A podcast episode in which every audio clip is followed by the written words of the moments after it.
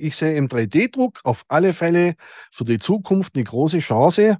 Aber da muss man, wenn man sich mal mit Fachexperten so auseinandersetzt und da mal reinhört, wird es schon noch eine gewisse Zeit dauern um einfach da auch gewisse Sachen, nicht alles, aber gewisse Sachen sind im 3D-Druck möglich. Und ich könnte mir jetzt vorstellen, theoretisch, dass auch die Zahnarztpraxis mal in der Zukunft, es gibt auch schon so, sagen wir mal, so Möglichkeiten, dass die so einen kleinen Drucker in der Praxis haben und dann vielleicht Einzelversorgungen im Chairside-Verfahren dann anstelle des Fräsens im Druckenverfahren dann herstellen können. Der Zahnmediziner wird in der Zukunft auch die Chance nutzen müssen, mit dem Zahntechniker einfach gut umzugehen, als Partner ihn zu sehen. Und der Zahntechniker, der soll sich jetzt einfach darauf konzentrieren, sich gut fortbilden. Diese Chancen für ihn, also ich bin jetzt schon ja der Älteste hier, im, äh, sagen wir, im Gespräch, in ein paar Jahren wird es noch eine kleine goldene Zeit vielleicht für den Zahntechniker geben, weil einfach nicht mehr so viele Kollegen da sind. Und wenn es komplexe Arbeiten sind, da kann das nur der Zahntechniker erstellen. Das muss man mal klar und deutlich so sagen. Herzlich willkommen zu Dental Minds, dem Infopodcast für Zahnarztpraxis und Labor. Mit Marion Marschall und Karl-Heinz Schnieder. Die Fachredakteurin und der Fachanwalt diskutieren Themen und Trends für Praxis und Labor und verhelfen Ihnen zu mehr Durchblick im Dentalmarkt. Verlassen Sie sich drauf.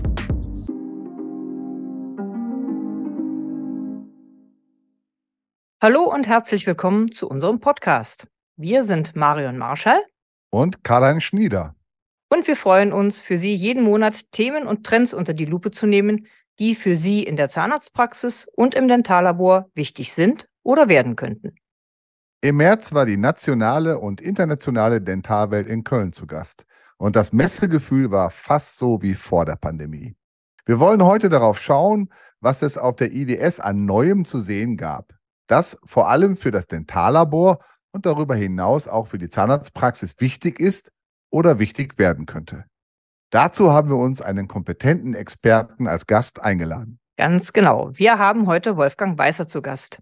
Er ist Zahntechnikermeister, hat lange ein eigenes Labor geführt, ist auch als Fachautor bekannt und nicht zuletzt als Vizepräsident der Arbeitsgemeinschaft Dentale Technologie.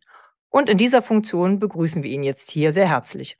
Denn die ADT hat sich der Vermittlung und dem fachlichen Austausch zwischen Zahntechnik, Zahnmedizin und Industrie verschrieben. Herzlich willkommen, Wolfgang Weißer.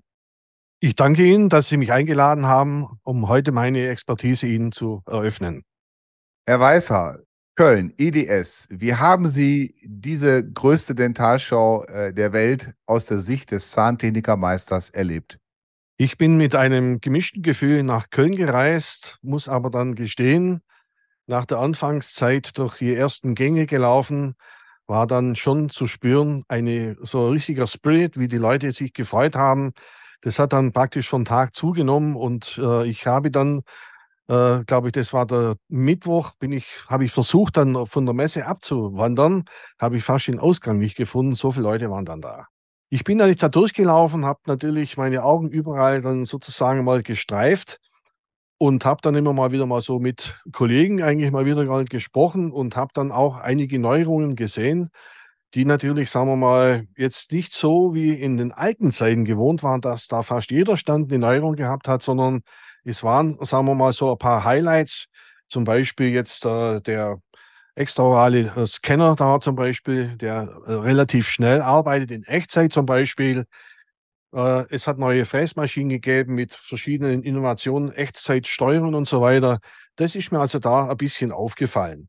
Ich denke mal so, äh, der Themenüberbegriff, was für mich jetzt sagen wir auch schon seit geraumer Zeit mich da beschäftigt, ist eigentlich der sogenannte digitale Workflow, der im Endeffekt auch nachher, sagen wir so, ein bisschen das, äh, das Bindeglied ist zwischen den Zahnmedizinern und auch den Zahntechnikern. Das ist ja fast schon die Antwort auf die nächste Frage. Stichwort, Sie haben es gegeben, Neuerung für mich als äh, Berater im dentalen Gesundheitsmarkt ist äh, von besonderer Bedeutung in der Tat die von Ihnen angesprochene Zusammenarbeit zwischen den Praxen und den Laboratorien. Gab es aus diesem Blickwinkel heraus eine besondere Neuigkeit, die Sie beschreiben würden oder eine, eine besondere Neuerung, die sich auch kurz- und mittelfristig auf die Zusammenarbeit auswirkt? Also ich denke schon, dass genau man hat erkannt, dass auch, sagen wir mal, diese ganzen Miteinander, das interdisziplinäre Zusammenarbeiten, was ja immer schon für so richtig, also so hochgepusht wurde, hat ja so nicht richtig stattgefunden eigentlich im Endeffekt. Aber man merkt, dass die jungen Zahnmediziner, auch die jetzt nochmals in, äh, durch die neue Approbationsverordnung äh, jetzt erst mal gehen, werden nochmals von dieser Sache noch mehr profitieren müssen, weil das Miteinander ist dann so, dass auch der Zahnmediziner mehr macht in seinem medizinischen Sektor und der Zahntechniker nachher in seiner zahntechnischen Expertise. Und ich denke mal, langfristig wird sich das noch ein bisschen verschieben. Und ich glaube mal, die so, sogenannten totgesagten Zahntechniker, die sind nicht tot. Die leben nach wie vor weiter. Es gibt viele Kollegen, die sich unvorstellbar gut aufgestellt haben. Und ich denke mal, dass diese Zusammenarbeit so erst richtig durch die Digitalisierung noch richtig nach oben kommt. Das ist eine spannende Perspektive. Wir haben ja ein Boomthema auf der IDS gehabt, das ist immer noch der 3D-Druck. Da wird gegenüber den Laboren, aber auch den Zahnarztpraxen immer noch versprochen, das sei die Superlösung für alles. Für Splints, für Schienen aller Art, Provisorien bis hin zu dauerhaften prothetischen Versorgungen. Wie sehen Sie denn das Thema? Was haben Sie zum 3D-Druck gesehen und erlebt auf der IDS? Also ich habe mich mit dem 3D-Druck ja viele Jahre schon auseinandergesetzt. Ich habe auch in der Forschung über fünf Jahre gearbeitet und habe das ganz genau unter die Lupe genommen. Man muss natürlich auch wissen, dass natürlich, äh, sagen wir mal, der 3D-Druck in anderen Bereichen ja schon viel weiter ist. Der ist ja bei uns erst so ein bisschen so am Anfang. Er ist mit Sicherheit von der technischen Seite her die additive Technik natürlich schon das Mittel der Wahl. Man muss aber dann sozusagen so die, die sogenannte Superlösung wäre ich ein bisschen vorsichtig, da das so zu kommunizieren, weil der Bedarf natürlich, der ist vorhanden. Es gibt gewisse Leute, die eigentlich sagen, okay, wir machen vielleicht Splints und Schienen, wenn das natürlich auch zugelassen ist, das Material. Und wir haben auch in der Vergangenheit gemerkt, dass doch da der eine oder andere mit der Sache dann baden gegangen ist. Und deswegen dauerhafte mit äh, prothetische Versorgung, da muss ich mal klar sagen, ich bin ja auch auf der ADT, da fehlt eigentlich schon noch die Evidenz, muss man mal klar sagen. Wir haben ja ganz große Hürden heute. Das ist das MDR. Und da muss man sich erstmal durchwühlen, dass die das auch freigeben. Also das ist sozusagen, ich sehe im 3D-Druck auf alle Fälle für die Zukunft eine große Chance. Aber da muss man, wenn man sich mal mit Fachexperten so auseinandersetzt und da mal reinhört, wird es schon noch eine gewisse Zeit dauern um einfach da auch gewisse Sachen, nicht alles, aber gewisse Sachen sind im 3D-Druck möglich. Und ich könnte mir jetzt vorstellen, theoretisch, dass auch die Zahnarztpraxis mal in der Zukunft, es gibt auch schon so, sagen wir mal, so Möglichkeiten, dass die so einen kleinen Drucker in der Praxis haben und dann vielleicht Einzelversorgungen im Chairside-Verfahren dann anstelle des Fräsens im Druckenverfahren dann herstellen können. Was sind denn da noch die Hürden davor? Wir haben mal darüber gesprochen, auch auf der Messe, dass das ja äh, durchaus ein Handling erfordert von Technik und aber auch von Materialien, die nicht ganz unkritisch sind, ne? Das ist richtig. Also man muss dazu sagen, also ich bin natürlich jetzt, wenn ich mal mir die, die ganzen Prozesse anschaue, das Validieren, das Postprocessing zum Beispiel, das sind für mich so noch alle einzelnen Faktoren. Man muss das belichten, muss noch, das noch reinigen und so weiter. Und wenn einer mal im Labor gearbeitet hat, wie ich auch in der Praxis, wissen wir doch alle, dass wir manchmal doch mit den Sachen nicht genauso pfleglich umgehen. Für mich ist, sind die Prozesse immer noch ein bisschen zu, ja, zu groß und auch nicht unbedingt überschaubar, dass man dann vielleicht die Düse nicht sauber macht und so weiter. Und vor allen Dingen sind halt auch ganz wichtig, es müssen validierte Prozesse sein. Also ich kann es nicht irgendwo, wo es vielleicht billiger erscheint, so eine, äh, so eine Soße da reinkippen und denkt, okay, jetzt habe ich was gespart. Das rächt sich brutal. Die müssen aufeinander abgestimmt werden. Marion, Sie erinnern sich, äh, vor einigen Jahren haben wir immer wieder über die doch sich rasch äh, einstellenden Veränderungen im deutschen Gesundheitsmarkt im Allgemeinen diskutiert und dann aber auch den Bogen gefunden zu den rasanten Veränderungen, die wir ja in der Zahntechnik und in der äh, Zahnmedizin erleben. Hier insbesondere auch durch die Digitalisierung ausgelöst. Die gewerblichen Laboratorien und die Zahntechniker sind da durch verdammt harte Zeiten gegangen. Der Beruf des Zahntechnikers werde aussterben, ihr werdet keine Nachfolger finden äh, und Personalthemen überlagern das alles sowieso. Zum Glück ist das in der krassen Form nicht passiert. Ich hatte schon den Eindruck, dass gerade im Bereich Digitalisierung und Workflows viele Unternehmen jetzt stärker auf den Zahntechniker als Türöffner für die Zahnarztpraxis setzen. Vor allem, wenn es um komplexe Workflows geht. Lieber Herr Weißer, ist das so auch aus Ihrer Wahrnehmung heraus? Und Zusatzfrage. Sehen Sie die Bereitschaft bei den Zahnärzten, gerade auch vielleicht bei den jungen Zahnärzten, sich dieses Themas auf Partnerschaftsebene mit den Laboratorien zu nähern, als höher und als weitergehender da, als das früher der Fall war? Ich möchte gleich mit der letzten Frage anfangen. Ja, selbstverständlich. Man kann ja das schon so deutlich beobachten. Der Zahntechniker hat ja die Kompetenz eigentlich im Endeffekt von der Konstruktion, von der materialwissenschaftlichen Seite her, äh, dass sie eigentlich im Endeffekt auch noch von der Konstruktion des, des Designs und so weiter, das muss man mal ganz nüchtern mal so sagen, da brauchen wir jetzt keinem Zahnarzt zu nahe treten. Das kann der gar nicht machen, weil der hat die Ausbildung überhaupt gar nicht. So, das heißt im Endeffekt nachher, wie dann schon viele gesagt haben, der Zahntechniker ist tot, aber totgesagte leben ja länger. Das ist ja der ganz bekannte äh, Spruch. Und wir haben wirklich eine harte Zeit hinter uns. Wenn man sich aber mal den Markt ganz genau anschaut, und ich bin ja nach wie vor noch immer unterwegs und habe viele Kollegen, die sich da unvorstellbar auf gut aufgestellt haben. Also die Labore, ob das kleine oder große sind, das sind manchmal, bin ich echt erstaunt, wenn ich da reinkomme, heute noch, was die an Maschinenparks da eigentlich mit aufgestellt haben.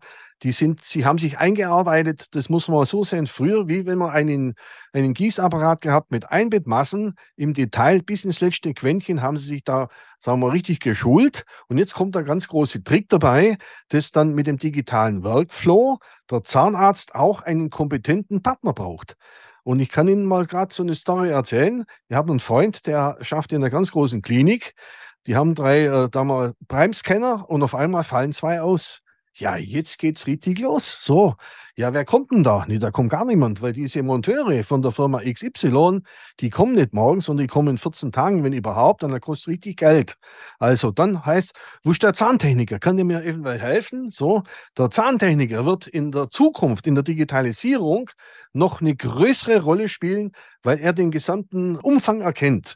Und früher, in meiner Zeit, wo ich noch, sagen wir, aktiv war, haben mir im Endeffekt die Neuerungen, das war ja die erste Frage von Ihnen, der haben mir immer eigentlich zum Zahnarzt getragen. Der Zahnarzt ist mit mir gegangen. Ich habe ihn auch geschult, nachher auch im Einsetzen von auch Befestigungsmaterial, weil ich habe ja mal fünf Jahre bei der Ivo-Klammer gearbeitet.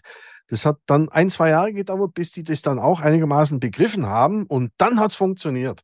Also der Zahntechniker spielt da eine sehr zentrale Rolle. Wir wollen nicht im Zahnarzt sein Geschäft wegmachen, auf keinen Fall. Nur der Zahn, Arzt muss erkennen, in der Digitalisierung, in dem heutigen ganz komplexen Bereich, braucht er einen Partner. Und das ist der Handwerker, das ist der Zahntechniker, der heute auch verschiedene Ausbildungsbereiche hat, der ist heute digitalisiert, der ist nach wie vor noch in anderen Bereichen noch fit. Und das hat sich stark verändert. Ich denke, auch die Zukunft wird auch so sein, dass auch die Industrie natürlich das mehr erkannt hat, dass natürlich der Zahntechniker nicht wegrationalisiert gehört, sondern die müssen, wenn sie gut aufgestellt sind, mit dem Zahntechniker das gemeinsam machen. Ja, das sind eigentlich prima Perspektiven. Sie haben ja auch gesagt, es gibt schon Labore, die sich da super aufgestellt haben. Aber es gibt ja auch viele, die das noch so ein bisschen beäugen und gucken. Was würden Sie denn jetzt nach dem, was Sie gesehen haben und auch gerade eben gesagt haben, äh, den Laborinhabern und den Zahntechnikern empfehlen? Was sollen sie sich ansehen? Wo, was sollten sie verfolgen? Wo sollten sie dranbleiben? An welchen Themen? Also ich kann nur jedem Kollegen empfehlen, ich bin ja da schon der Großvater bei den Zahntechnikern und bin trotzdem nur digital äh, durch meine Kinder und meine Enkelkinder, die mich auf, auf die Spur heben. Das heißt, also der Zahntechniker muss natürlich eine gewisse Grundausbildung mitbringen. Ich bin in der Erwachsenenfortbildung auch hier in der Meisterprüfungskommission in Stuttgart ja auch viele Jahre tätig gewesen und bin es noch. Das muss ich mitbringen, vollkommen klar. Ich muss mich als Zahntechniker der heutigen Zeit, muss ich mich eigentlich ausbilden lassen in der Digitalisierung. Es gibt ja heute Möglichkeiten, wenn ich mal überlege, früher, wo ich eingestiegen bin mit FreeShape, oh, war das wahnsinnig schwierig. Jetzt kommt die Exocad um die Ecke rum. Die machen das viel einfacher und man kann im Endeffekt der Logik eigentlich folgen. Das heißt, man soll sich mit diesen Sachen auseinandersetzen. Dann ganz wichtig, man sollte sich mal überlegen, ob sich gewisse Maschinen einzeln auch rechnen. Ich habe in meinem Betrieb äh, das mehrfach durchgerechnet und wir sind auf den Punkt gekommen, dass wir dann externe Partner genutzt haben und haben dann mit denen zusammengearbeitet. Dann habe ich im Endeffekt doch auch alles bedienen können und deswegen sollte der Zahntechniker auch noch abschließend zum Tipp, sollte er vielleicht zusammen mit dem Behandler auf Fortbildung gehen. Das habe ich früher immer gemacht. Ich habe mich immer interessiert fürs Einsetzen, fürs Kleben und so weiter und so fort. Und das wäre auch für einen Kollegen machen ja mit Sicherheit schon viele, einfach die Digitalisierung nochmals und mit dem Zahnarzt zusammen einfach eine Kommunikation aufsetzen, zu fragen, wo kann ich dir behilflich sein? Sie haben es eben schon mal kurz angeschnitten zu einem anderen Thema, Medical Device Regulation, MDR. Das war auf dieser IDS doch auch ein großes Thema, weil sich herausgestellt hat, und das war auch für uns in vielen Gesprächen so spüren, dass das eine Innovationsbremse wird für den europäischen Markt. Früher hieß es immer, ja, das Produkt kommt in Deutschland, in den USA irgendwann. Und jetzt ist es umgedreht. Was haben Sie erlebt zu dem Thema? Also dieses Thema, muss ich dazu sagen, beschäftigt mich schon seit 2012 und ich habe gewusst, was da schon kommt. Und ich kann mich entsinnen, ich war dann äh, 2015 war ich dann auf der Messe und habe dann das Thema schon, sagen wir, konkret gewusst, habe dann, ich will jetzt keinen Namen nennen, habe ich dann wirklich namhafte Firmen gefragt, ob sie sich schon um das MDR gekümmert hätten. Dann habe ich gemerkt, der hat wahrscheinlich gemeint, ich meine den Mitteldeutschen Rundfunk. Nee, nee, das ist Medical Device Relation. Ja, wir müssen uns mal darum kümmern. So. Und das war damals schon eine ganz namhafte Firma, eine Implantatfirma. Da war ich schon leicht verwundert. Dann zum Schluss haben die natürlich jetzt auch mit Recherche und so weiter, habe ich gemerkt, dass die Firmen zum Teil erst 2017 eingestiegen sind. Dieses Monster, muss ich ganz klar sagen, ist natürlich eine ganz klare Innovationsbremse. Sie haben heute auch die Zulassungen von den TÜVs und so weiter. Sie können ja heute fast nichts mehr zulassen. Und das, was ich draußen höre, sind circa 30 bis 35 Prozent von gewissen Produkten müssen sie vom Markt nehmen, weil sie das nicht zulassen können, auch von den Kosten. Also ich muss sagen, wer diese Sache erfunden hat, da gibt es ja gewisse Ansichten aus der EU, das ist, muss ich sagen, ein Klotz. Und wir haben ja auf der ADT den Professor Radajczak ja letztes Mal als Sprecher. Da haben ja viele von meinen Kollegen gemeint, was hat denn der da für Zeug da geredet? Der hat nur die Wahrheit auf den Tisch gebracht. Das ist nicht nur jetzt für die Industrie ein Riesenproblem, hemmt es auch, und das habe ich auf der IDS natürlich auch gehört, und das war auch mit einer der Gründe, die sind einfach nicht fertig geworden. Und das kommt auch noch in zwei Punkte noch dazu. Das Thema ist explizit natürlich für die Zahnarztpraxen natürlich wichtig, und die machen ja dann noch gar nichts. Und die Labore, die denken auch, naja gut, der Kelch geht an mir vorbei. Das wird nicht so sein. Und wir hatten vor zwei Wochen eine Schulung. Da war das sehr interessant, dass der Profi das einmal erklärt hat. Und da waren die Rückfragen waren da sehr interessant. Da hat man gesehen, da ist noch wahnsinnig viel Luft drin, um das einfach zu verstehen. Also es ist schon richtig, wenn man ein Medizinprodukt auf den Markt bringt, sollte das ordentlich natürlich auch alles funktionieren. Aber mit dem MDR muss ich sagen, da haben sie mit, mit, dem großen Beil haben sie da einfach um sich geschlagen und das ist meines Erachtens nach sehr gefährlich für unsere Branche. Ich habe das äh, mir in Vorbereitung auf äh, unsere Sendung äh, auch sehr genau angeschaut. Es ist ein bürokratisches Monster geworden. Äh, ich, be äh, ich, ich bewundere Zahntechniker und Zahnärzte, die das ansatzweise verstehen, dieses Bürokraten europäisch-deutsch äh, oder europäisch, wie man es auch nennen will. Also mal, bleibt mal abzuwarten, ob das am Ende möglicherweise auch wieder so funktioniert wie bei der Datenschutzgrundverordnung, die ja auch ein Riesenbohä ausgelöst hat und an deren Umsetzung wir ja heute noch fallen und arbeiten. Also es wird da an der Stelle nicht leichter. Werbung. Werden Sie mit Ivoclar noch effizienter bei direkten Restaurationen. Begonnen mit 4 mm Composites und intraoral applizierbarem Adhesiv bis hin zur Einschrittpolitur bietet der abgestimmte Workflow einiges. Holen Sie sich jetzt Ihr kostenloses Workflow-Testkit unter ivoclar.com und werden Sie noch faster, better, stronger. Herr Weißer, schauen wir mal über die IDS hinaus. Ich bin ja nun auch bei vielen Dentallaboren äh, unterwegs und in Gesprächen mit Zahntechnikern. Man merkt schon, und das ist auch meine Wahrnehmung, dass sich im Verhältnis zu den Zahnärzten doch einiges verändert.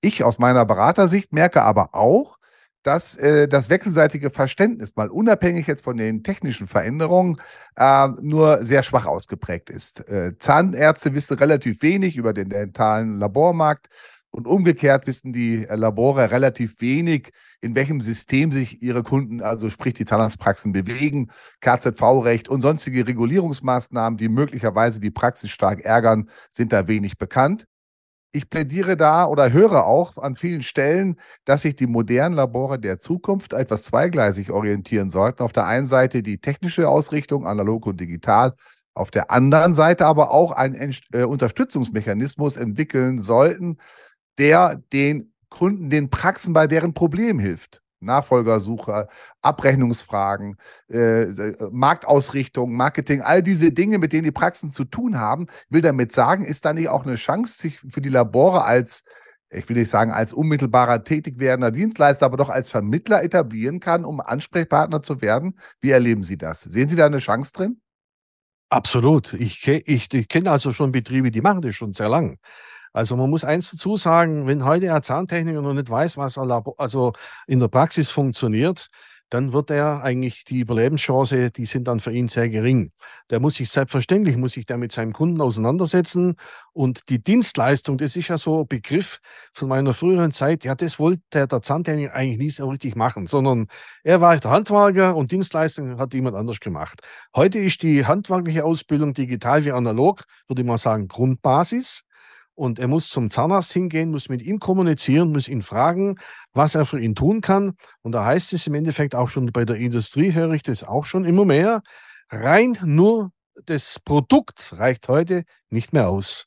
Das heißt also auch für den Laborbesitzer, der ist gut beraten, wenn er sich mit dem Kunden auseinandersetzt und ihm auch mal sagt, pass auf, ich habe da jemand, der könnte bei dir da anfangen, eine Helferin und so weiter, der kann ihm Tipps geben. Ich habe da vor kurzem mit jemandem gesprochen im Social Media Bereich, da waren die nicht gut aufgestellt. Man kann dann miteinander auch mal Schulungen auch miteinander gehen, um einfach sich gegenseitig besser zu verstehen. Und deswegen ist auch der Dienstleistungssektor für das Labor, das machen schon sehr viele, aber da ist noch Luft nach oben. Sollten die Kollegen einfach ein bisschen mehr ausbauen und sollten die, vor allen Dingen die jüngeren Zahnärzte, ich glaube, dass die das schon mehr wahrnehmen und sagen, okay, wir wollen ja miteinander gemeinsam erfolgreich arbeiten. Und deswegen ist das Miteinander mit der Dienstleistung schon ein Zukunftsprojekt, muss man klar sagen. Erlauben Sie noch eine kleine provokante Zusatzfrage. Äh, Sie, wir, wir, sprachen gemeinsam über die Entwicklung äh, in der Technik, insbesondere in der Digitalisierung. Die Veränderungen am Dentalmarkt äh, sind vielschichtig. Können sich die kleineren und mittleren Labore denn überhaupt die Zukunft leisten? Denn das kostet doch alles äh, erhebliches Geld. Investitionen müssen getätigt werden in Maschinen, in entsprechende Technik. Äh, per, gutes Personal muss gut bezahlt werden, um sie überhaupt noch im Grunde genommen zu binden. Ja, wie, wie sehen Sie diese Entwicklung? Haben wir in zehn Jahren nur noch Großlaboratorien? Das ist eine spannende Frage. Also ich habe früher immer gedacht, wenn ich ein kleines Labor bin mit zwischen fünf und zehn Leuten, dann bin ich da sozusagen der Zukunftsmarkt. Ich habe immer gedacht, die großen Labore, die schmieren ab. Äh, ich musste leider dann gestehen, das ist nicht so der Fall, weil die großen Labore haben ganz andere, sagen wir, Equipments, Möglichkeiten auch von der finanziellen Leistung her. Und äh, es ist wirklich so, die haben auch viel mehr Möglichkeiten, auch vom Manpower her mit den Leuten und so weiter. Und äh, ich denke mal, dass die großen Labore oder bis zu gewissen Größe sind die besser aufgestellt, um eine Zahnarztpraxis zu bedienen als Fertigungszentrum. Es wird vielleicht auch so sein, ich kann es nicht genau beurteilen, weil das kleine Labor hat ja im Endeffekt auch eine Einzelpraxis. Und das hängt dann da davon ab, wie viele Einzelpraxen das es noch in der Zukunft geben wird. Nur die Praxen haben ja das gleiche Problem. Die haben ja auch die ganzen äh, Hygienevorstellungen und so weiter, MDR und so weiter. Also wird es, in meinem Umfeld kenne ich ein paar so ältere Zahnärzte, die haben jetzt aufgehört, die haben alle ihre Praxen äh, so in MVZs verkauft. So, also dann ist der einzelne Zahntechniker, der wird dann sich umgucken, solange das noch funktioniert zwischen dem einzelnen Zahnarzt und dem Zahntechniker, wird es funktionieren. Aber ich glaube, in der Zukunft, auch in der Geschwindigkeit des digitalen Workflows, sind es ja auch große Mengen an Kosten. Das darf man nicht vergessen. Und dann kommt noch dazu, ich muss die Leute ja bezahlen. Und wenn man mal sich anschaut, was die Industrie verdient und ein Zahntechniker, also das wird schon auch diese, äh, sagen wir mal, Facharbeiterproblematik, die wird noch eine ganz große Rolle spielen. Und ich höre in allen Gesprächen immer wieder jemand, ich suche einen Zahntechniker. Und das ist die größte Herausforderung für die Branche meines Erachtens nach. Und wenn die da die nicht richtig bezahlt, dann sind die weg von der Fläche. Also das, um den Punkt zu bringen, ich würde mal sagen, ihr müsst in die Glaskugel schauen, da sehe ich das nicht ganz genau klar. Die großen Labore, die haben meines Erachtens nach mehr Chancen oder mittlere Labore wie so Kleinlabore. Und man kriegt ja immer wieder mal mit, da fällt der Chef aus. Da war jetzt gerade im Umfeld bei mir, war das so ein Fall. Ja, die haben den Laden abgewickelt. Der war top aufgestellt, aber der hat mit 45 einen Herzinfarkt gekriegt und dann war es das. Deswegen denke ich mal, dass man in einem kleinen Labor, was früher vielleicht eher dann vielleicht noch, sagen wir, positiv bewertet wurde, für die Zukunft wird es nicht so einfach werden. Für die kleineren Labore äh, seht das genauso wie Sie auch, Herr Weißer, äh, dass das schwierig werden wird. Lösung könnte allerdings möglicherweise sein, sich Kooperationen zu vernetzen. Also dass kleine Labore sich zusammenschließen zu Kooperationseinheiten und dann arbeitsteilig vorgehen, möglicherweise, um auch Investitionen zu verteilen. Ja, also das könnte eine Lösung sein, mhm. äh, um auch gegenzusteuern. Aber bleibt eine spannende Entwicklung, die man zu beobachten hat. Ja, da ist ja auch noch mal die Frage, wie sieht denn das Berufsbild, das Zukunftsbild für den Zahntechnikerberuf aus? Ne? Karl-Heinz sagt immer schon mal ganz gerne so der Dentaldesigner als Zukunftsbild. Mhm. Jetzt haben wir darüber gesprochen, was für Anforderungen auf so einen Dentallaborinhaber dann auch natürlich zukommen. Äh, Herr Weißer, Sie haben ja den Beruf des Zahntechnikers von der Pike auf gelernt, noch klassisches Handwerk, selber Zahntechniker ausgebildet, sitzen in, haben in Meisterkommissionen gesessen. Und Sie haben auch den Blick hinter die Kulissen in vielen Laboren und in der Industrie. Passt denn da so das schöne Bild vom Dentaldesigner oder braucht es doch mehr für den Zahntechniker der Zukunft? Also, das ist ja eine sehr spannende Frage, Frau Dr. Marschall. Aber die kann ich ganz aktuell beantworten, weil wir natürlich in der letzten Zeit auch häufiger über dieses Thema gesprochen haben. Und es ist einfach so, dass der Dentaldesigner ist eigentlich ein ausgebildeter Zahntechniker, der natürlich die Grundlagen beherrscht. Und ich bin jetzt mit einer kleinen Gruppe gerade dabei, also die müssen jetzt noch beide die Meisterprüfung bestehen. Da sind wir vier Meister. Ich bin also der Senior. Wir haben das vor, ein Design Center zu eröffnen, hier im Ostalkreis. Und da sind zwei junge Leute dabei, die sind total fit. Da kommen nochmals zwei dazu. Das heißt also, das ist der Detaildesigner der Zukunft. Der wird natürlich auch den Zahnarzt, auch einmal später, der natürlich das bei Einzelsachen mit der KI vielleicht das kann er schon nochmal hinkriegen. Bloß wenn er dann das nicht richtig verrechnet, dann stimmt die Funktion nicht. Also es braucht schon eine gewisse Grundlage, um das zu verstehen. Und deswegen wird auch dieser Beruf des Dentaldesigners in der Zukunft, wenn der digitale Workflow noch mehr greift, wird es schon noch eine Rolle spielen. Das heißt ja nicht, dass der nur noch da designen muss, sondern der muss ja auch die Indikationen verstehen, der muss die Werkstoffe verstehen, der muss auch die Funktion verstehen. Das sind also nicht nur Sachen dabei, da ist sehr viel und das braucht einfach eine zahntechnische Ausbildung und dann kann er auch Dentaldesigner werden. Und es gibt ja auch viele Zahnarztpraxen, die haben jetzt drei oder vier Zahntechniker angestellt. Jetzt fällt einer oder zwei aus. Was machen sie da? Aktuell kenne ich das. Ja, dann rufen Sie halt an bei der Firma XY und sagen Sie, ja, wäre das möglich? Können Sie vielleicht dann meinen Zahnersatz designen?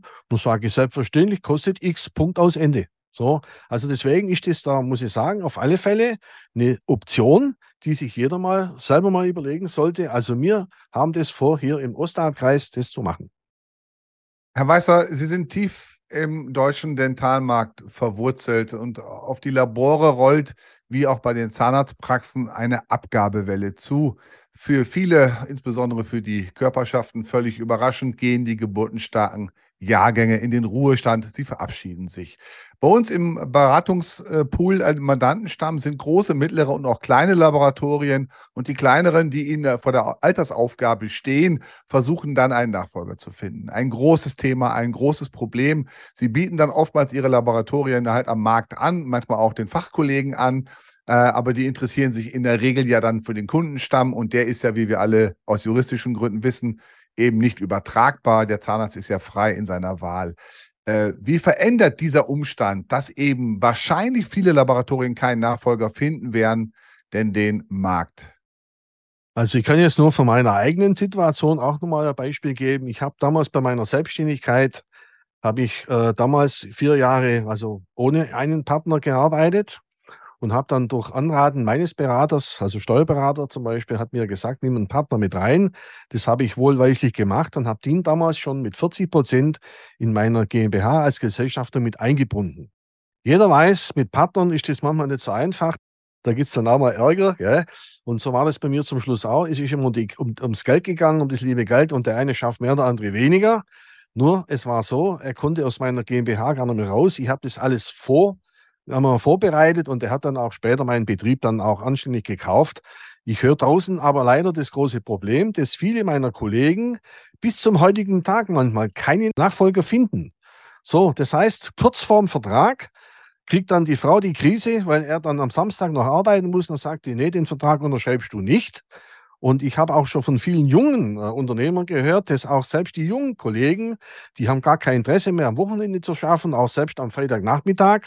Das heißt, es wird ein Riesenproblem mit der Nachfolgerschaft werden, dass die Zahntechniker also im großen Stil werden die dann wirklich ihren Betrieb zuschließen müssen. Es gibt aber dann auch clevere Zahntechnikermeister, die haben natürlich Nachwuchs im eigenen, in der eigenen Familie. Da kenne ich ein paar sehr gute und die bauen das natürlich sukzessive aus. Man muss das also auch auf lange Hand vorbereiten, dass da auch der junge Mensch auch Interesse hat, in diesem, sagen wir mal, sehr schönen Beruf, aber trotzdem anstrengenden Beruf auch sich da wiederfindet. Das hängt auch mit der Familie nachher zusammen, weil heute viele sagen, Geld 10.000 netto, das will ich schon verdienen, aber maximal 32 Stunden. Und das funktioniert ja bei uns äh, überhaupt nicht. Und deswegen denke ich mal, dass auch diese Schwierigkeiten auch die gesamte gesellschaftliche Lage mit auch widerspiegelt und äh, deshalb viele da gar nicht mehr bereit sind, in die Selbstständigkeit zu gehen. Das war früher anders. Wenn man da die Möglichkeit gehabt hat, hat man das sofort gemacht. Aber heute die Problematik ist da, dass viele der Nachfolger, die haben einfach zu spät reagiert. Und ich kann nur jedem Kollegen empfehlen, wenn er seine 40 überschritten hat, so habe ich das damals gemacht mit 41, sucht euch einfach einen Partner, einen jungen Menschen, der dann begleitet wird über viele Jahre, überfordert den auch nicht finanziell, sonst geht der sofort weg. Und das ist ein bisschen so, muss jeder da selber sich im Klaren sein. Nachwuchs zu finden, heute auch anzubieten, das wird brutal schwierig.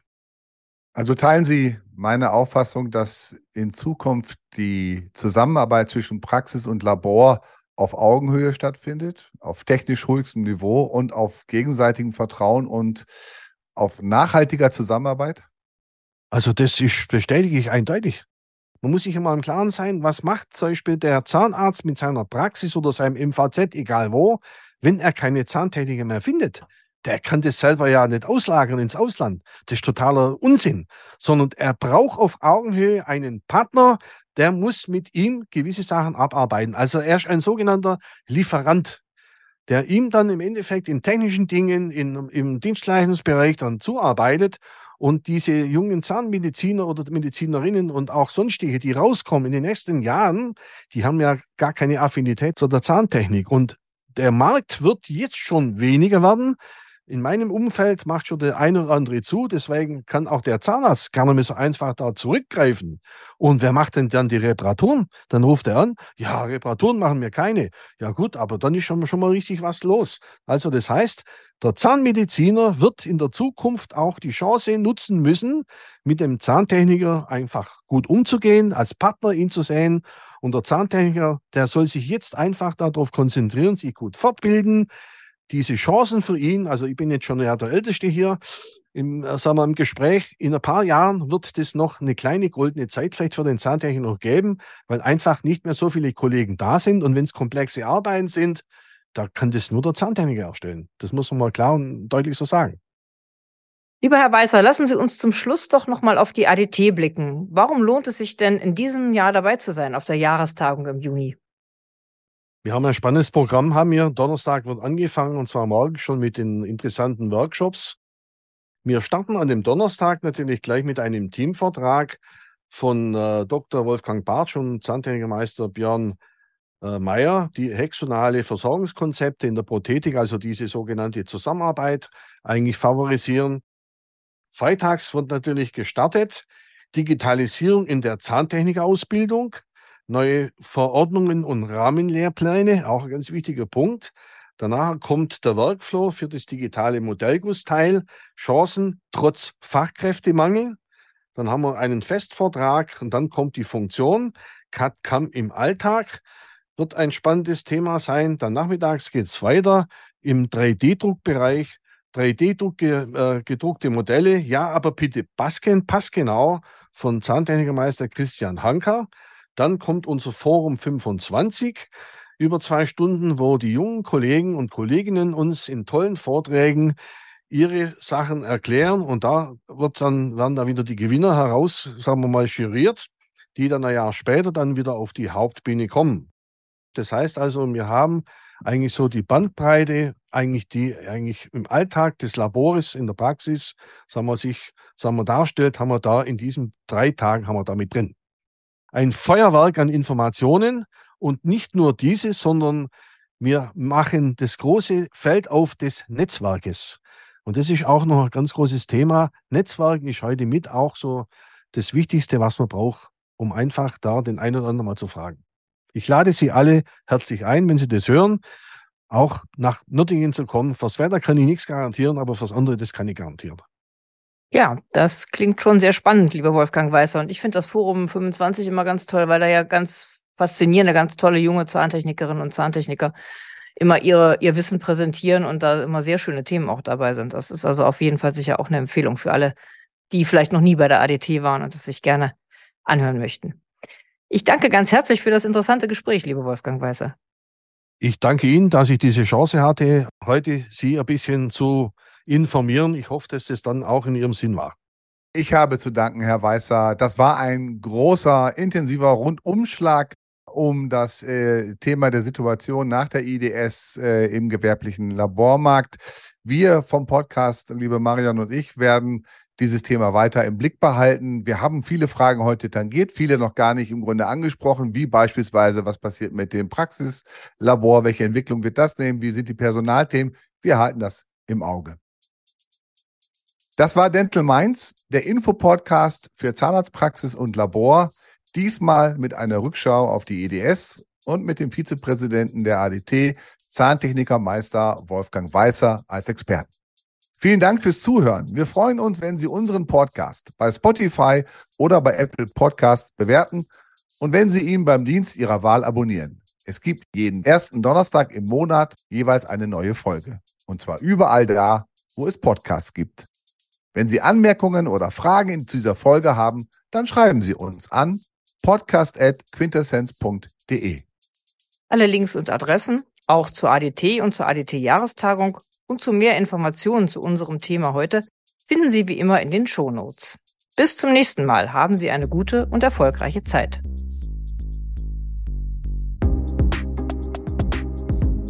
Das war Dental Minds, der Infopodcast für Zahnarztpraxis und Labor. Mit Marion Marschall und Karl-Heinz Schnieder. Ein Quintessence Podcast.